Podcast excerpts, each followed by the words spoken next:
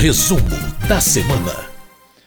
Bom, esta semana teve poucas atividades no Congresso Nacional, mas teve acontecimentos que impactam na vida do parlamento relacionados às eleições. E quem vai falar sobre isso é a jornalista Ana Raquel Macedo, editora-chefe da Rádio Câmara. Oi, Ana, tudo bem com você?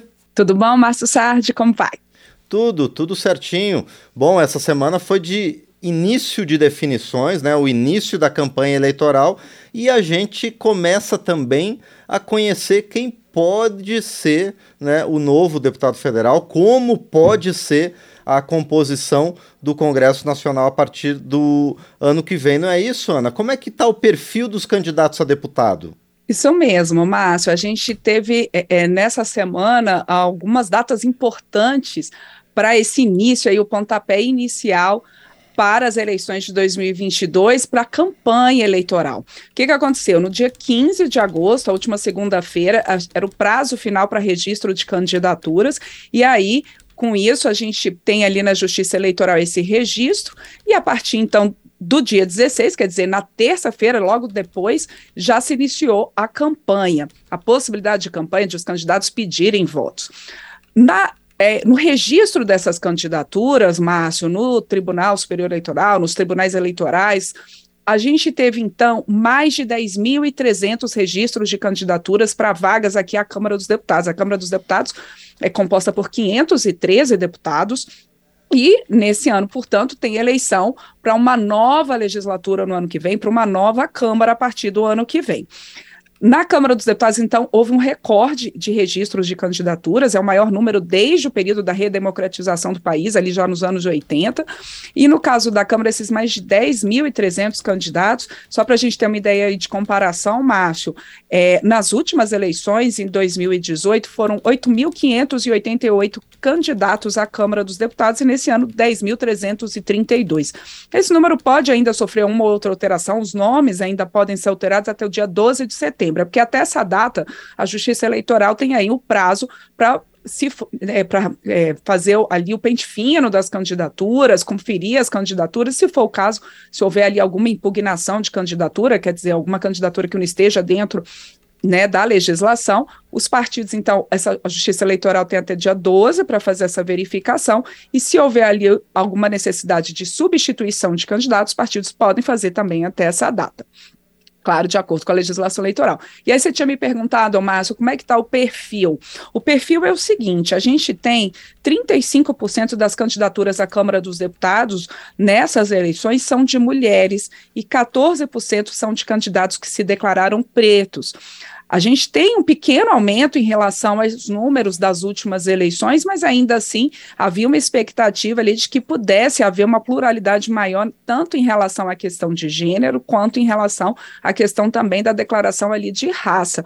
A gente lembra né, que o, o Brasil tem uma maioria de mulheres e também de uh, uh, negros, mas isso ainda não está ali tão refletido né, na mesma proporção da população brasileira nas candidaturas e, claro, depois na própria eleição e na composição do Congresso, mas já houve, já houve um avanço, Márcio, em relação ao que a gente observou de candidaturas nas últimas eleições. Isso pode se dever, por exemplo, Márcio, a mudanças na lei, né? A gente teve a aprovação no ano passado de uma emenda constitucional aqui pelo Congresso que a, ah, dá um incentivo maior às candidaturas de mulheres e de negros. Como? Fazendo o seguinte, que os votos dados a esses candidatos vão contar em dobro para efeitos de distribuição do fundo eleitoral. Então, isso aí já pode ter se refletido também nesse registro aí de candidaturas.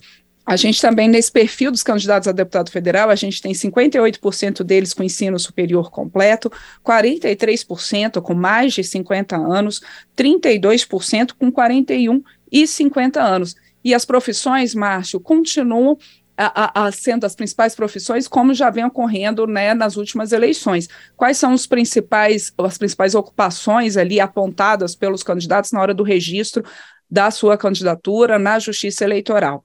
Empresários, advogados, profissionais da educação e servidores públicos. Então, essas são as principais ocupações registradas uh, entre esses candidatos a deputado federal.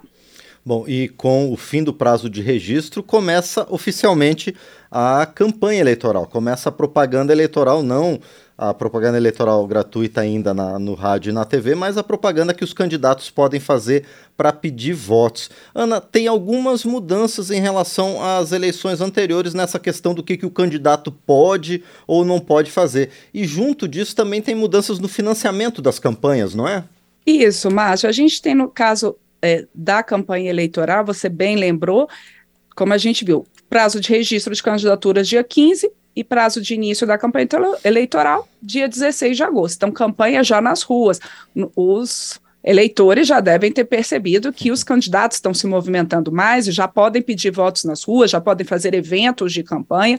Só que há algumas vedações, Márcio, que é o seguinte: não pode, e isso já acontece já algumas eleições, não pode ter showmício, você é, não pode, no caso das campanhas, né, da campanha na rua, você pode fazer a campanha na rua, pode fazer a campanha na internet, pode pagar pelo impulsionamento de conteúdo na internet, desde que indicada ali a empresa, mas você não pode, o candidato não pode comprar é, espaço no rádio e na TV. Pode comprar em jornal e revista, mas não pode comprar no rádio e na TV. Rádio e TV só a propaganda eleitoral gratuita mesmo.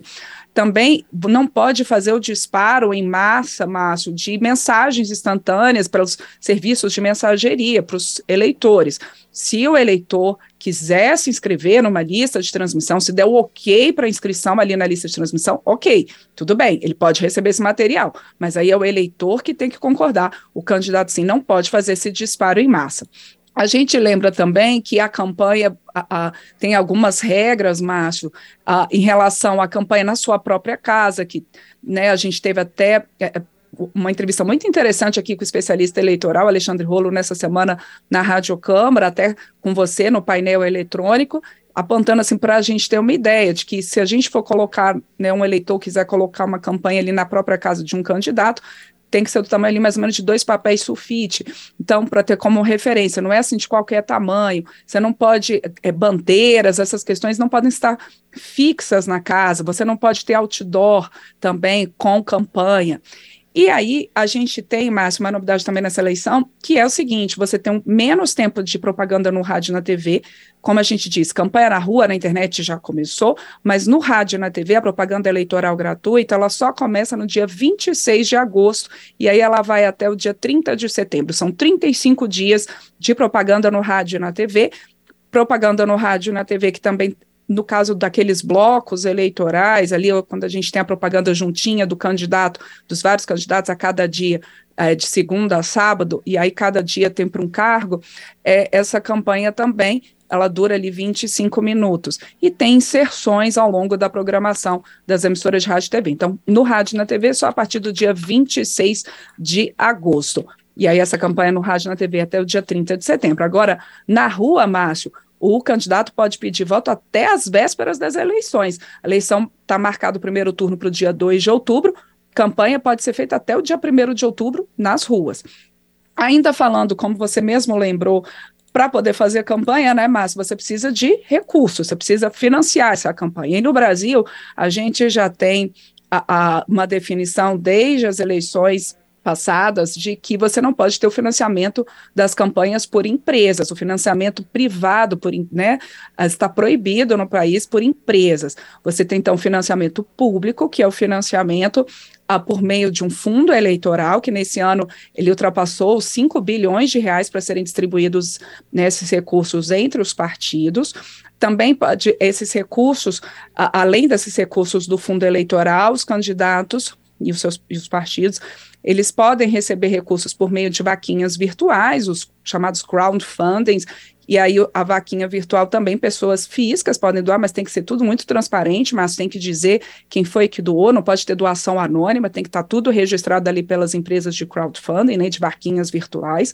Pode haver doação também de pessoa física, mas no limite de até 10% da renda bruta anual. E o próprio candidato pode financiar sua campanha, mas só até 10% do valor da campanha.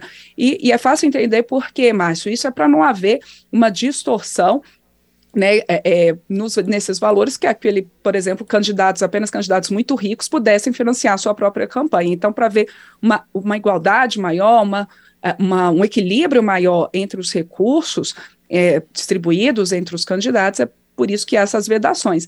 E lembrando, Márcio, que esses recursos do fundo eleitoral e também o tempo no rádio e na TV, tudo isso é calculado com base na bancada eleita para a Câmara dos Deputados e também para o Senado. Então, daí a importância muito grande da eleição para o Legislativo, porque essa eleição para o Legislativo, e por isso os, os partidos estão muito focados também na eleição para a Câmara dos Deputados, que essa eleição, além da participação popular ali no legislativo e tudo que envolve o poder, você também tem essa questão da distribuição dos recursos do fundo eleitoral conforme o tamanho das bancadas. Só para a gente ter uma ideia aqui, 2% dos recursos do fundo eleitoral eles são distribuídos entre todos os partidos, mas 35% somente entre os partidos que têm pelo menos um representante na Câmara dos Deputados, e aí esses 35% divididos conforme a proporção de representação na Câmara. 48% dos recursos do fundo eleitoral são distribuídos entre os partidos, também conforme o tamanho da bancada na Câmara dos Deputados, e 15% conforme os eleitos para o Senado Federal. Daí, olha a importância que a gente tem aí nessa distribuição dos recursos para os partidos, conforme o tamanho da bancada na Câmara. Lembrando também, Márcio, que por conta daquele incentivo, como eu disse, o incentivo para candidaturas de mulheres e negros, nessas eleições já começa a valer a regra de que os votos dados a candidatos é, negros ou a mulheres eles vão contar em dobro para o efeito aí de distribuição desse, desses recursos do fundo eleitoral. Bom, e ah, nessa entrevista que a gente fez no painel eletrônico que você lembrou, o, o cientista político Aldo Fornazieri, ele também lembrou que uma das estratégias do partido é justamente criar é, chapas fortes para deputado federal, o que vai resultar eventualmente também em mais recursos né, para os partidos que fazem mais deputados que fazem uma bancada maior. Bom, e além dessa questão eleitoral, que está começando a desenhar o próximo Congresso Nacional, que vai assumir a partir de fevereiro do ano que vem, a Câmara dos Deputados continua trabalhando e teve duas audiências públicas bastante importantes na área de assédio sexual no ambiente de trabalho e também na prevenção a uma das manifestações do diabetes, não é, Ana? Isso mesmo, Márcio. A gente tem, tem observado aqui na Câmara algumas audiências públicas acontecendo, mesmo nesse período em que os parlamentares estão muito focados na campanha eleitoral, que ela é super importante para a democracia, mas ainda tem ocorrido aqui algumas audiências. E você bem destacou. Essa audiência sobre a questão é, da retinopatia diabética, que afeta aí a visão de quem é diabético. Ela foi uma audiência que reuniu duas comissões, a Comissão de Defesa dos Direitos dos Idosos e a Comissão de Seguridade Social e Família, e vários especialistas e representantes do governo chamados, os próprios oftalmologistas, e, e para poder tratar dessa questão que é muito importante. O que, que tem acontecido, Márcio? Muitas pessoas que têm diabetes, às vezes não sabem que têm diabetes, é uma doença silenciosa, Uh, e muitas vezes não sabem que tem diabetes, e mesmo as que sabem que tem diabetes, às vezes não fazem esse acompanhamento tão de perto da sua saúde ocular. E uma das consequências da diabetes é que ela pode afetar uma parte do olho que é a retina. E aí, essa questão aí da retinopatia diabética, se não for bem tratada, se não for cuidada, se não for descoberta cedo, Márcio, ela pode até levar à cegueira. Então, é uma questão muito séria, já há tratamento para isso, mas nessa audiência pública feita por essas duas comissões da Câmara, ficou ali evidenciado que, apesar do tratamento, apesar da importância desse diagnóstico precoce, desse acompanhamento do paciente diabético em relação à sua saúde ocular, às vezes isso não tem acontecido por quem é atendido pelo Sistema Único de Saúde. Houve ali na audiência pontuado é, questão, por exemplo, de falta de recursos para fazer esses exames corretos. Então, não basta ter ali um mutirão de atendimento oftalmológico apenas para ver se a pessoa está precisando ou não usar óculos, por exemplo, mas é preciso fazer esses exames da retina, ali você fazer uns exames um pouquinho maiores para ver se a pessoa não tem essa questão da retinopatia diabética, e depois, se houver isso, tem a questão da medicação e que ela também precisa ser apresentada e fornecida a quem tem esse problema no SUS. Então, isso tudo foi colocado na audiência pública, a importância disso, e os representantes ali do Ministério da Saúde na audiência pública pontuaram que tem levado recursos, mas sabe que há essa dificuldade, mas disseram também, enfatizaram, que não são apenas recursos federais que é, compõem ali a cesta de verbas para acompanhar esse paciente diabético e a sua saúde ocular, que também tem que haver ali a complementação de estados e municípios, inclusive na organização dessas filas de atendimento aos pacientes é, diabéticos para ver a sua saúde aí do olho e ver se eles estão ou não acometidos pela retinopatia diabética. Sobre assédio sexual no trabalho, o Márcio também foi uma audiência pública importante na Comissão do Trabalho, realizada nesta semana aqui na Câmara dos Deputados. Também muitas pessoas chamadas para poder debater esse assunto, um assunto que ganhou muita repercussão por conta das denúncias na Caixa Econômica Federal. E aí, trazendo aí dados importantes de que é importante é, é super, que é fundamental, Márcio, garantir às pessoas um espaço seguro para elas fazerem essas denúncias, para elas se sentirem acolhidas a fazer essas denúncias. Denúncias que é, envolvem principalmente mulheres e que elas possam, então, denunciar se eventualmente tiverem sofrido um assédio sexual no trabalho, um assédio moral, e é, seja esse caso investigado e que elas não, não sejam isoladas no seu ambiente de trabalho, porque muitas vezes o que acontece é que essa mulher ela leva a denúncia para os órgãos de controle internos, seja no serviço público, seja nas empresas, e ela acaba não tendo um apoio ali no seu ambiente de trabalho, acaba às vezes sendo isolada, sendo é, é, é movidas de função, sendo retiradas do que elas faziam, sendo deslocadas para outro setor. Então, essa vítima que faz essa denúncia, ela precisa se sentir acolhida. E aí até um levantamento da Controladoria Geral da União que fala ali que de é, duas a cada três denúncias é, não levam à punição do, do agressor né, no serviço público e que nas empresas também há muita dificuldade, infelizmente, no combate ao assédio sexual e moral no ambiente de trabalho, mas aí essa audiência pública realizada aqui pela Câmara dos Deputados nessa semana, chamando a atenção para esse problema, para esse crime e que isso possa então avançar, inclusive em termos legislativos, Márcio. Muito bem, então esses foram os temas que movimentaram a Câmara dos Deputados ao longo desta semana e quem trouxe para a gente as principais informações foi a editora-chefe da Rádio Câmara, a jornalista Ana Raquel Macedo. Ana, obrigado. A gente se encontra novamente na semana que vem, não é? Obrigada, Márcio Aquiles Sardi. Um excelente fim de semana para você, para quem acompanha a gente no resumo da semana, inclusive as, as, nossas rádios que compõem a rede legislativa de rádio e, a nossa, e as nossas emissoras parceiras que também retransmitem aqui o resumo da semana, como a Rádio Queimadas FM, de Queimadas, na Bahia. Muito bem, então mais uma vez eu agradeço a Ana Raquel Macedo e agradeço, obviamente, também quem nos ouve, tanto pela Rádio Câmara, na rede legislativa de rádio e nas emissoras parceiras em todo o Brasil.